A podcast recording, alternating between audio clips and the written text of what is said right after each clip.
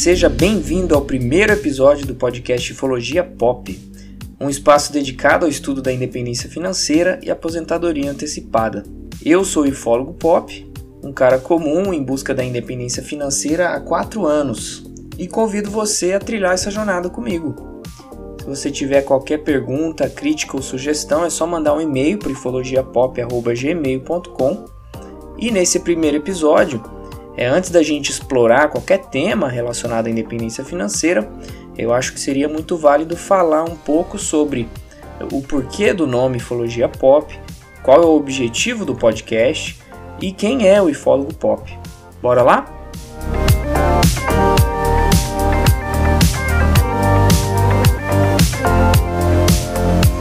Mas por que esse nome Ufologia Pop? Ufologia é o estudo da independência financeira. É, eu acabei tomando uma liberdade poética aqui. Até onde eu sei, essa palavra não existe, né? Mas fica a dica aí para os dicionaristas. É, seria bacana ter a, palavra ufologia como o estudo da independência financeira aí nos próximos dicionários. E, e, a palavra pop é uma referência a, a tudo aquilo que é popular, comum, normal, plebeu, né, do povo. É, e a ideia desse podcast e do blog, que tem o mesmo nome, é ufologiapop.com, surgiu com, com esse humilde intuito de, de registrar a nossa jornada, a jornada da família IFP rumo à independência financeira, e estimular o estudo da independência financeira de maneira geral. É, como nem todo mundo tem facilidade, tempo ou preferência né, de consumir conteúdo por meio da leitura, eu pensei que seria válido tentar abordar os temas que eu já exploro lá no blog, é, também por meio desse podcast. Então, o Ufologia Pop é um espaço que se propõe a explorar temas relacionados à independência financeira, dando ênfase aos conceitos que são particularmente relevantes à realidade do cidadão comum, o cara assalariado, empregado, autônomo, enfim, quem depende de renda ativa para comer. Né? Se não trabalhar, não come, não paga as contas e encorajar essa pessoa a otimizar a sua jornada rumo à independência financeira e uma aposentadoria muito antes da idade clássica, né, de 65 anos. Obviamente, se isso fizer sentido para você, né? Então, se você, assim como eu, não veio ao mundo com berço de ouro, com renda passiva garantida de berço, se você depende do próprio trabalho, né, da sua renda ativa atualmente para botar comida na mesa e pretende construir um patrimônio que te permita sair dessa corrida de ratos, é, vamos, essa rodinha de hamster, né, para ficar mais bonitinho, de ficar correndo, correndo e não sair do lugar, né? Então, bem-vindo ao clube. A independência financeira é justamente a ideia de chegar nesse momento em que sua renda passiva cubra as suas despesas mensais, o seu custo de vida, né, e transformar o trabalho em algo totalmente opcional. Então a independência financeira te traz essa liberdade de não precisar mais trabalhar por dinheiro. Atingir a independência financeira não é algo fácil, mas eu acredito piamente que qualquer pessoa que aplique os conceitos que a gente vai abordar aqui pode sim atingir a independência financeira antes dessa idade clássica de aposentadoria, né? De 65 anos, 62 se mulher, e não depender exclusivamente do INSS ou de qualquer outra previdência. Aí você pode estar tá pensando, né? Ah, IFP, mas isso você está falando porque você não sabe o quanto é difícil viver com salário mínimo, né? Não sobra nada aqui em casa. Como que eu vou focar né, em acumular patrimônio se o salário mal e mal dá para pagar as contas? E realmente, né, quanto menor o seu salário, mais difícil vai ser poupar dinheiro. Mas aí é, dizer que a independência financeira não é para todos, não é para quem ganha o salário mínimo, eu acho que pode ser até ofensivo da minha parte, né? Presumir que você, só porque atualmente você ganha um salário mínimo, que não é um problema nenhum, né? Eu comecei ganhando menos que salário mínimo quando eu comecei a trabalhar com 15 anos, mas só porque você está recebendo isso agora não quer dizer que daqui 5, 10, 20 anos você vai ter que estar tá recebendo só um salário mínimo, né? Então eu estou aqui presumindo que a independência financeira é para todos que vão fazer algo para mudar essa realidade, se um salário baixo é o seu caso, né? É, eu não estou de forma alguma falando que é um, é um objetivo fácil, é, mas você pode buscar se capacitar, fazer uma universidade, um curso formal ou informal, né? Um curso técnico, é, aprender uma segunda língua, começar um negócio à parte que gere algum, algum tipo de renda extra, enfim, se mexer né, para que daqui 10, 20 anos você não esteja ganhando um salário mínimo ainda, né? E aí entra os três elementos que a gente precisa focar para atingir a independência financeira o mais rápido possível, que são gastar menos, ganhar mais e investir melhor. Esse é o tripé que a gente vai ter que focar e tentar otimizar esses três elementos. Mas e aí, quem é o ifólogo pop, né? É, quem sou eu para vir aqui achar que eu posso conversar né, sobre qualquer tema relacionado à independência financeira, frugalidade, investimentos? Bom, uma apresentação formal bem rapidinha. Eu sou formado em psicologia, pós-graduado em sociologia e psicologia clínica e acabei seguindo uma área totalmente diferente. Eu era servidor público federal, trabalhava no INSS, quando a gente, eu e a minha esposa, a senhora IFP, decidiu fazer uma revolução na nossa vida para conseguir atingir a independência financeira o mais rápido possível. E nós estamos nessa há quatro anos. A gente tomou essa decisão em março de 2017. Mas assim, antes de eu me tornar um ifólogo, né, um estudioso da independência financeira, eu era apenas pop mesmo, eu era bem é, um cara bem comum, um plebeu clássico que tinha planos comuns de trabalhar os melhores anos da minha vida, sabe-se lá por quantos anos, e me aposentar pelo INSS. Eu não tinha essa percepção que além de pagar a minha contribuição previdenciária, seria muito interessante eu construir um patrimônio que me gerasse alguma renda, né, para eu não depender de renda ativa o mais rápido possível. É, para mim, essa era a função da aposentadoria, né, substituir minha renda ativa eventualmente. E quando a gente é novo, a gente acaba não pensando, né? A aposentadoria é uma coisa que está tão distante da gente. E, e eu digo que eu sou um cara comum porque eu não escapei da condição moderna de plebeu, que é o fato de eu precisar vender horas da minha vida por dinheiro para sobreviver, para poder pagar as contas. Eu comecei a trabalhar com 15 anos e, e como muitos plebeus raiz, né, eu achava que, que ser financeiramente responsável era simplesmente é, evitar dívida, é, não gastar mais do que eu ganhava e isso já bastaria. Né? Eu operava sobre aquela lógica do zero a zero é vitória. Então, se eu chegar no, no final do mês sem dinheiro, mas também sem dívida, para mim já estava bom demais, né? E, e, por esse motivo a inflação do estilo de vida foi minha amiga dos 15 anos até os 30. Até os meus 20 e poucos anos, eu é, literalmente acreditava que, que ser bem sucedido era, na verdade, ter um bom salário e conseguir pagar minhas contas em dia. O problema é que essa visão de sucesso que eu tinha, que a maioria das pessoas tem, me manteria com o patrimônio zerado e dependente de renda ativa para o resto da vida, né? que foi o que aconteceu até os 30 anos. Só que aí eu comecei a trabalhar no INSS em 2014 com 27 anos.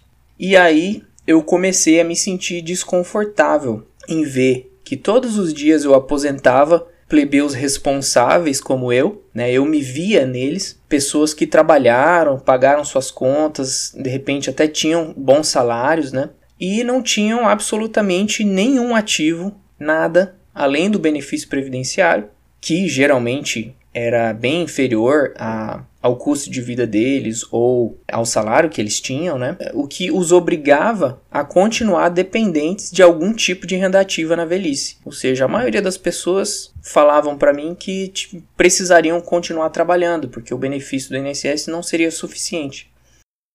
O mais triste era analisar o caso de das pessoas que chegavam com 65 anos, todo feliz lá para se aposentar por idade. Aí você ia lá, olhava no sistema, não via nada.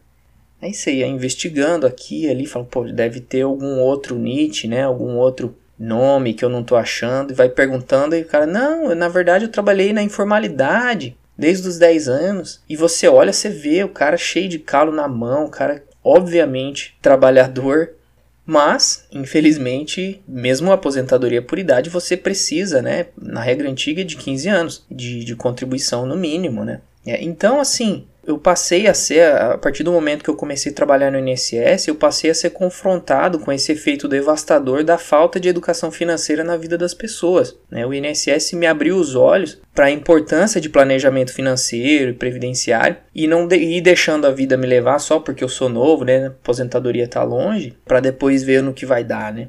eu estava vendo todo dia no que ia dar se eu continuasse naquela, né? É claro que um benefício previdenciário ele vai ser sempre bem-vindo, né? Inclusive eu recomendo as pessoas a, a, buscar entender como funcionam as regras do INSS. É, pode ser um tema para a gente abordar num próximo episódio, mas é só fazer uma observação que mais de 70% dos aposentados, quando eu trabalhava no INSS, recebem apenas um salário mínimo. Né? E, e agora com a reforma, esse caldo tende a engrossar ainda mais. Né? Eu acho que daqui para frente, mais gente vai, vai começar a se aposentar apenas com salário mínimo. Então, é, um salário mínimo do INSS não não deveria ser a única fonte de renda de ninguém na velhice, né? Inclusive, você não precisa esperar a idade clássica de 65 anos ou 62, se mulher, para começar a desfrutar do benefício de ter alguma renda passiva, né? É, mas eu, eu fui lerdo, eu demorei para acordar. Então, assim, em 2014 eu comecei a ficar desconfortável com a forma que eu vinha levando as minhas finanças, ou com a forma que eu vinha ignorando né, as minhas finanças mas eu não tomei nenhuma atitude em relação a isso. Aí em 2015 veio a paternidade. E com o nascimento da minha filha veio esse desejo de não precisar mais vender tantas horas da minha vida fazendo algo que eu não faria de graça. É, eu até gostava do que eu fazia, mas eu estava lá por causa do dinheiro, por causa da estabilidade, né, de ser servidor público. Então, da noite para o dia, né, com o nascimento da minha filha, eu descobri que não tinha nada de romântico em ficar 10 horas fora de casa, na correria, né, só para chegar em casa cansado demais para aproveitar o meu tempo livre com as pessoas que eu amo. E eu comecei a perceber que eu estava passando a semana toda naquela correria, ansiando pelo fim de semana, só para poder viver um pouco. E aquilo não estava mais me parecendo uma estratégia sustentável, né?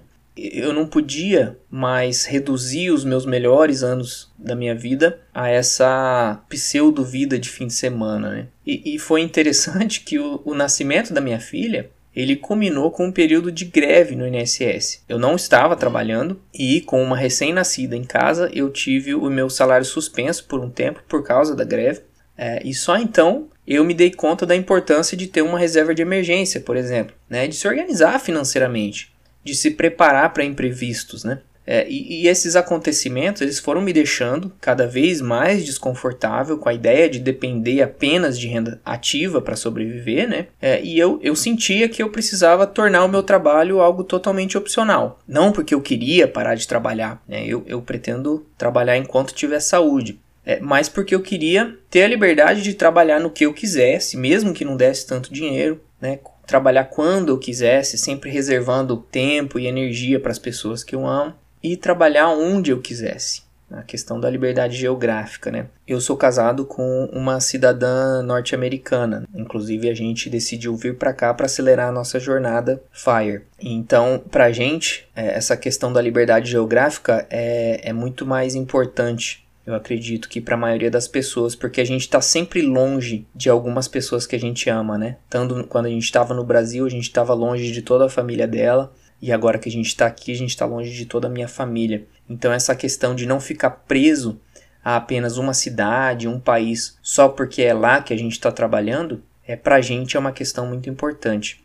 Então, foi assim que as coisas foram desenrolando até que em 2017, com 30 anos na cara, antes tarde do que nunca, né?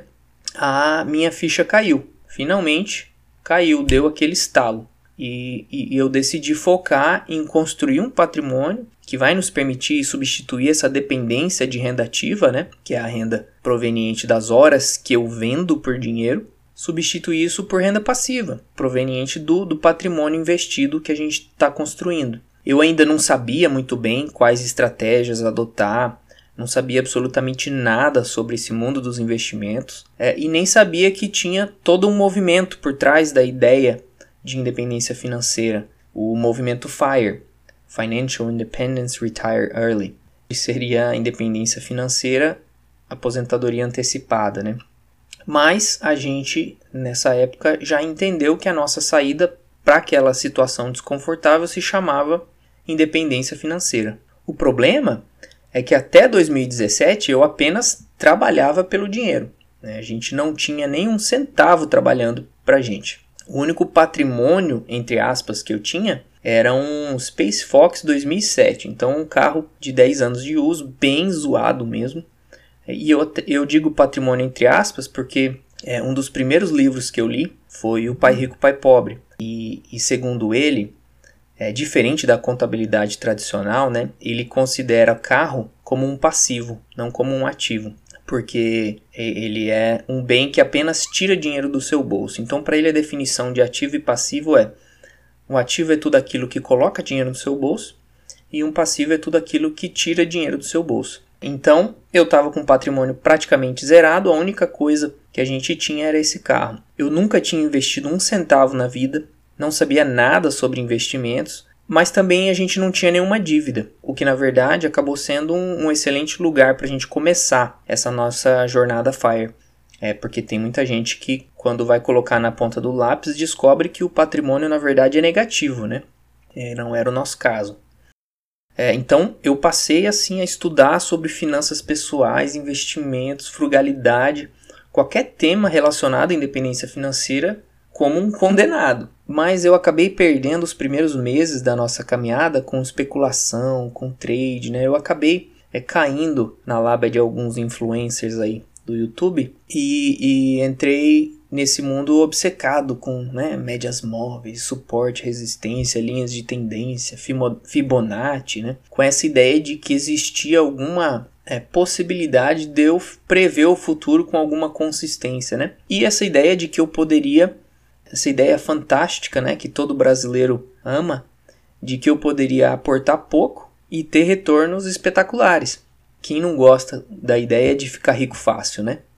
Mas eu, eu digo que eu dei muita sorte, né, que já no final do primeiro ano, ali de 2017, é, depois de, é, de muitos livros, blogs, vídeos, podcasts e muita paulada do mercado, né, eu dei muita sorte porque eu tomei é, dois prejuízos assim de de praticamente 50%, numa época que o meu patrimônio era pequeno, né? o meu patrimônio investido era bem pequeno, então assim, não fez diferença, mas foi de um aprendizado assim enorme.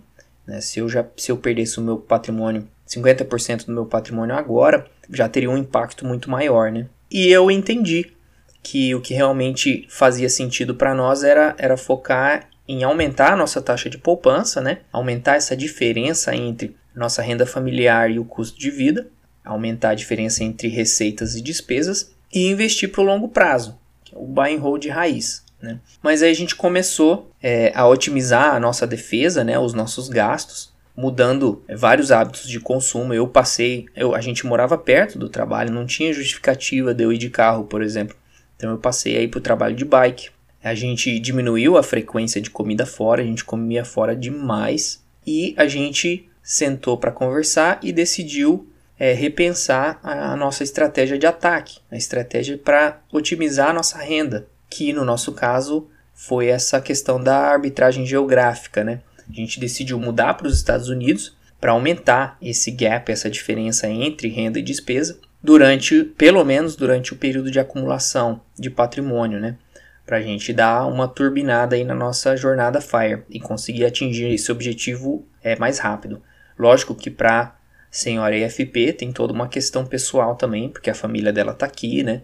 Então não foi o único motivador. Mas aí a gente iniciou o processo de green card em 2017 e ficou no Brasil até 2019. O processo foi super demorado, demorou muito mais do que o que geralmente demorava. E enquanto a gente esperava, a gente acabou também decidindo mudar e é, morar com os meus irmãos. É, e só para vocês terem uma noção, eu, a gente gastava com moradia mais ou menos R$ 1.200 na época e, e, a gente passou a gastar 275, tudo, somando aluguel, internet, energia, água, tu, absolutamente tudo. Então, isso ajudou a gente bastante no ano de 2018. Então dá para ver que a gente está a gente tá realmente levando a sério essa ideia de não depender de renda ativa o mais rápido possível, né? E aí, quando a gente mudou para os Estados Unidos, é, a, a senhora IFP é engenheira civil, formada aqui, né? E conseguiu um trabalho bacana aqui, antes mesmo de mudar. E eu consegui um, um trabalho também, é, não tão interessante, mas para padrões brasileiros, é um salário excelente, ganhando muito mais do que eu ganhava no INSS, por exemplo. Com a diferença de que é, no Brasil a senhora IFP não, não tinha renda e aqui a renda dela é muito maior que a minha. Então, assim, a gente, a gente conseguiu aumentar a nossa renda de uma forma muito significativa. E aí chegou a pandemia. Eu trabalhei por cinco meses e a pandemia chegou e, e graças a Deus a senhora FP conseguiu trabalhar de casa, tem trabalhado até hoje, já faz um ano aí, e, e eu fui demitido. É, o que acabou sendo providencial, porque a, a nossa filha também ficou sem escola por muitos meses e não tinha nada, não tinha babá, não tinha creche, não tinha, você não achava nada, nenhum lugar para deixar é, as crianças. Então eu acabei decidindo relaxar, esperar as coisas se acalmarem, né? E eu já tinha a ideia de começar um blog e a pandemia acabou sendo a tempestade perfeita. E agora começando o podcast aí também, um formato que vai abordar os mesmos temas, né? Mas no formato de podcast. É, fiquei, acabei me inspirando aí no, no pessoal do, do Boteco Fire. Inclusive, se você ainda não conhece, super recomendo. Mas chega de enrolação aqui. A, a ideia é refletir sobre temas que vão ajudar você a otimizar a sua jornada rumo à independência financeira é, e registrar de alguma forma a nossa jornada FIRE, mas sempre de uma forma que agregue valor para quem estiver ouvindo, né?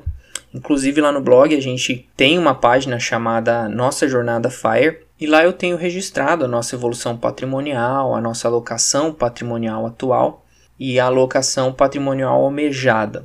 É, a gente tem tido um resultado muito bom nesses quatro anos. É, mas lembrando que qualquer assunto abordado aqui no podcast ou no blog Ufologia Pop não deve ser considerado como recomendação de nada, recomendação de compra, de venda de absolutamente nada. O que você faz ou deixa de fazer com seu dinheiro é de responsabilidade exclusivamente sua. E deve estar de acordo com o seu perfil de investidor, os seus objetivos pessoais. A estratégia que eu tenho adotado na minha jornada FIRE não é a única estratégia possível, nem a melhor. Né? A melhor estratégia para você é aquela que vai estar tá de acordo com o seu perfil de investidor, com o seu horizonte temporal, o tempo que você vai precisar do dinheiro, é, com o seu apetite a risco, né? É, enfim, tem que ser uma estratégia que vai te permitir dormir à noite. E lembrando que eu não sou um profissional licenciado em nenhuma área financeira, eu sou apenas um estudioso de assuntos relacionados à independência financeira. É, acho que nunca custa reforçar que resultado passado não é garantia de resultado futuro. E o que eu tinha para hoje é isso. Se você tiver qualquer pergunta, crítica ou sugestão, eu estou totalmente aberto. É só mandar um e-mail para ufologiapop.gmail.com e sinta-se oficialmente convidado a estudar ufologia comigo e inspirado também a começar ou continuar a sua jornada Fire comigo, beleza? Um abraço e até o próximo episódio.